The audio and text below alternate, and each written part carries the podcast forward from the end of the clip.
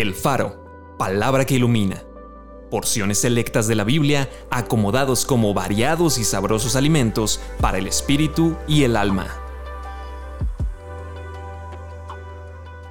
Noviembre 12. La tristeza que según Dios produce arrepentimiento para salvación, de que no hay que arrepentirse. Pedro se acordó de las palabras de Jesús que le había dicho, antes que cante el gallo me negarás tres veces.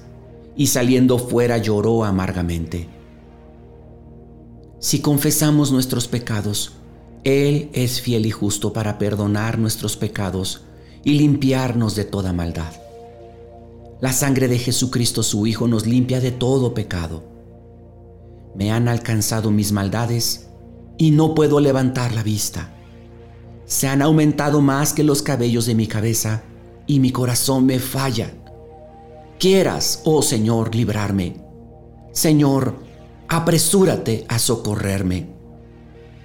Tú pues, vuélvete a tu Dios. Guarda misericordia y juicio, y en tu Dios confía siempre. Los sacrificios de Dios son el espíritu quebrantado. Al corazón contrito y humillado no despreciarás tú, oh Dios. Él sana a los quebrantados de corazón y venda sus heridas. Oh hombre, Él te ha declarado lo que es bueno y qué pide el Señor de ti. Solamente hacer justicia y amar misericordia y humillarte ante tu Dios. Acompáñame a orar. Padre Santo, gracias por tu Espíritu. Gracias porque tu Espíritu me convence de todo pecado y gracias porque al convencerme de pecado, me lleva hacia ti, llegar delante de tu trono humildemente pidiéndote perdón.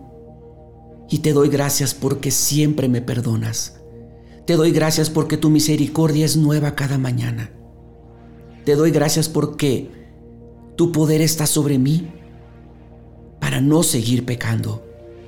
Espíritu de Dios, desciende sobre mí. Y yo decido rechazar en este momento toda condenación, porque el enemigo siempre quiere condenarme para que yo me aleje de ti avergonzado. Señor, esa es la tendencia de mi carne cuando yo peco, pero no la voy a obedecer. Yo me voy a acercar a ti todos los días, humildemente, pidiéndote perdón, pidiéndote tu gracia, pidiéndote tu favor para permanecer siempre contigo. Gracias Jesús.